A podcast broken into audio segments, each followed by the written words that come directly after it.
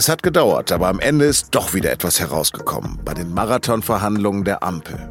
Über Ergebnisse und Verlierer habe ich mit Henrike Rosbach gesprochen. Sie ist Korrespondentin im Parlamentsbüro der SZ. Sie haben auf den Punkt eingeschaltet, den Nachrichtenpodcast der Süddeutschen Zeitung. Am Mikro ist Lars Langenau. Herzlich willkommen.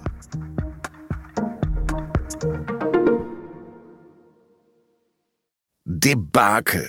Dürftig. Nicht mal ein Wümschen klar, dass die Opposition die Ergebnisse des Koalitionsausschusses kritisch bewertet. Regelrecht entsetzt aber haben Umweltverbände auf die Kompromisse vor allem in der Klima- und Verkehrspolitik reagiert. So beklagt Greenpeace einen entkernten Klimaschutz. Die Umwelthilfe nennt die Regierung eine Anti-Klimaschutz-Koalition, die sich, Zitat, an künftigen Generationen versündige. Nach den Verhandlungen am Dienstagabend aber hat FDP-Chef und Finanzminister Christian Lindner in Berlin gesagt, wir haben echte Durchbrüche erzielt.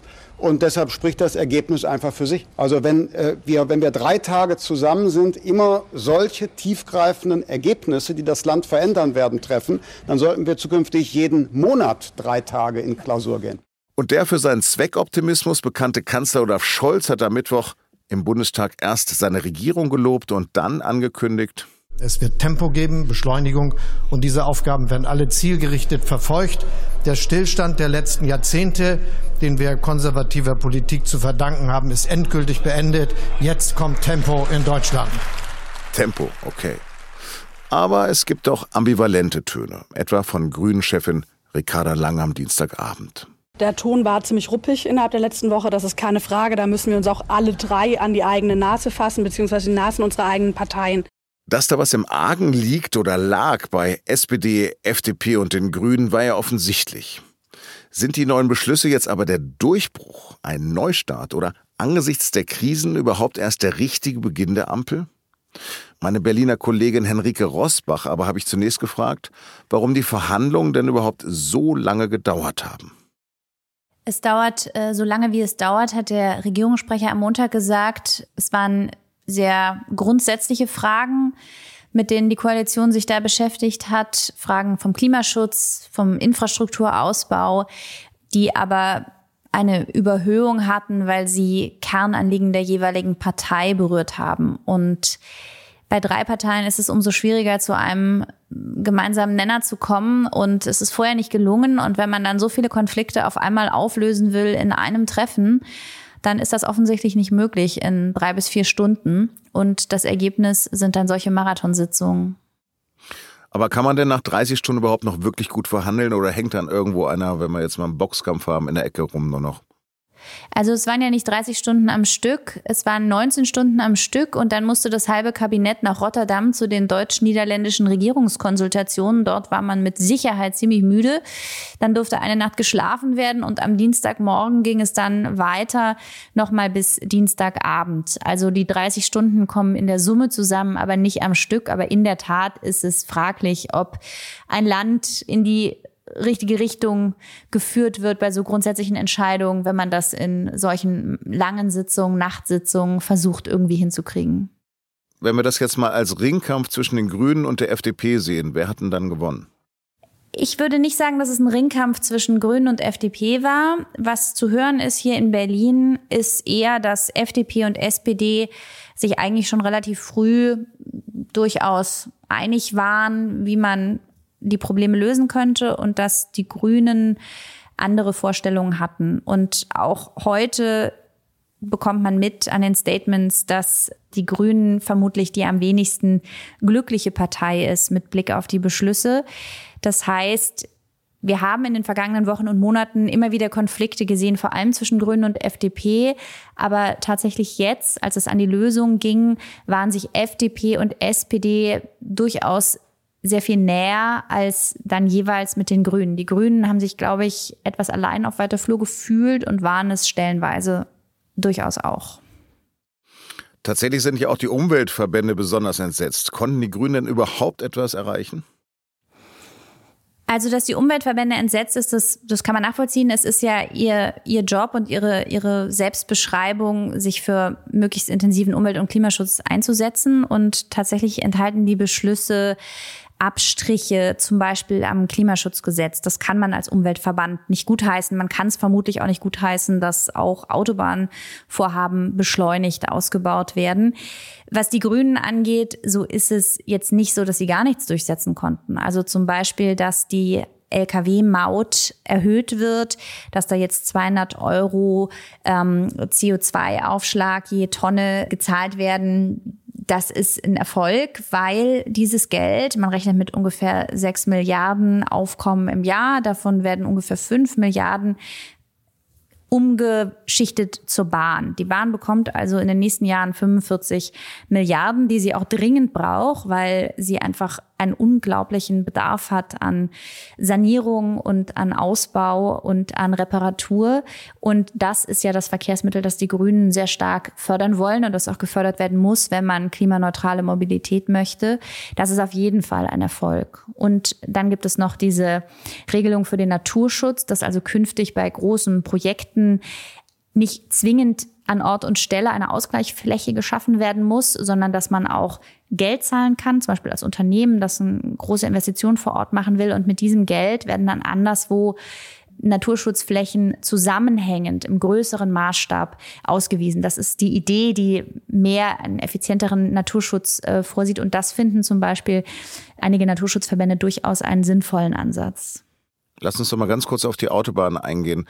Das heißt jetzt im Grunde genommen, Autobahn und Bahn werden weiter ausgebaut. Es wurde definiert, dass es einige Autobahnprojekte gibt, die ebenfalls beschleunigt ausgebaut werden sollen. Da gibt es ja zig Stellen im Land, wo einfach oft immer Stau ist und wo schon lange geplant ist, dass es äh, einen Ausbau geben soll.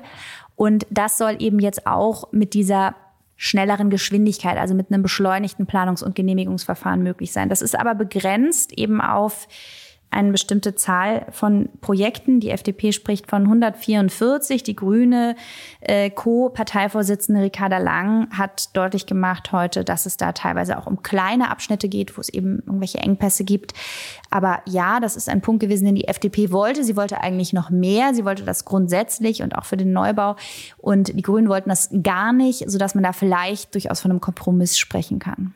Hm. Und was ist eigentlich mit der Kindergrundsicherung? Die war kein Thema. Es ging tatsächlich vor allem um mehr Tempo beim äh, Ausbau der Infrastruktur und um die Frage, wie diese Koalition es beim Klimaschutz halten will. Ganz zum Schluss vielleicht die Gretchenfrage. Haben deiner Meinung nach vielleicht lediglich die Krisen der vergangenen anderthalb Jahre diese selbsternannte Zukunftskoalition zusammengehalten?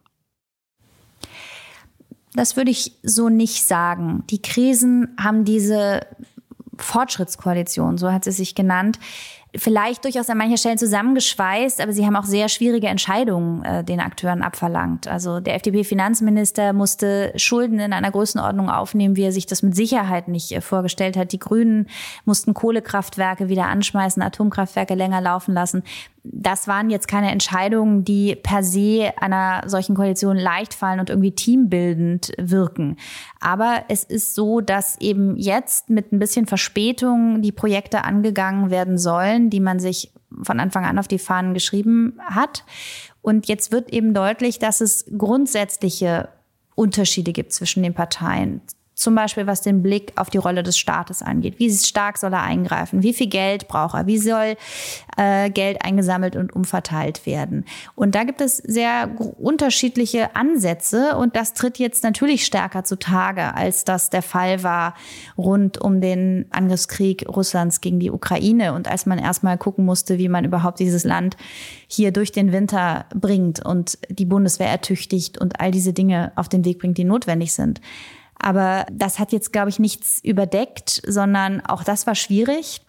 Wir haben auch im letzten Jahr Konflikte gesehen und ich glaube ehrlich gesagt, eine konfliktfreie Koalition, sowas, sowas gibt es auch gar nicht. Es ist jetzt auch ein neuartiges Bündnis. Es ist ein nicht unkompliziertes Bündnis von drei Parteien mit einer unterschiedlichen Sicht auf die Welt und auf den Staat. Und das tritt eben bei solchen Themen dann besonders stark zutage. Hab herzlichen Dank für deine Einschätzung. Sehr gerne. Einen Text mit den wichtigsten Beschlüssen und einen Kommentar dazu habe ich in den Shownotes verlinkt.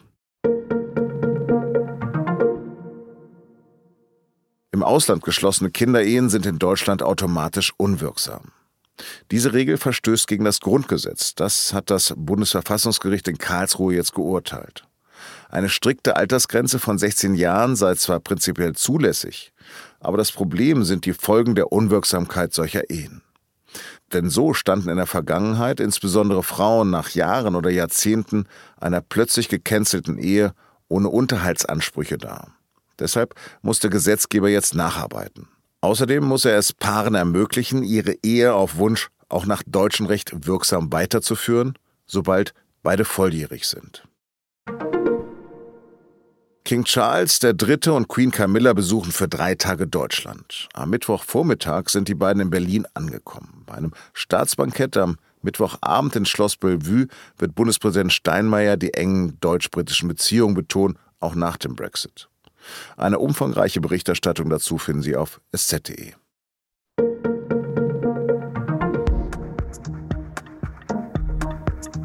Die Berliner Verkehrsbetriebe machen schon sehr geile Werbung. Und die BVG wirbt dabei gern mit Vielfalt und Offenheit, wie hier in einem Videoclip. Und dich, und dich, und dich, weil wir euch alle lieben. Dabei hat die BVG selbst ein Diskriminierungsproblem, wie eine aktuelle Recherche der SZ zeigt. Mein Kollege Markus Balser schreibt von einer in Teilen homophoben Unternehmenskultur. Eine homosexuelle Angestellte berichtet von verbalen Attacken in internen Chats und mehrere queere Mitarbeitende werfen der BVG Mobbing vor. Ich habe Ihnen den Artikel in den Shownotes verlinkt. Redaktionsschluss für Auf dem Punkt war 16 Uhr. Produziert hat die Sendung Benjamin Markthaler. Wir machen das, weil wir euch alle lieben, würde die BVG jetzt wohl sagen. Wir sagen schlicht auf Wiederhören. Thank you.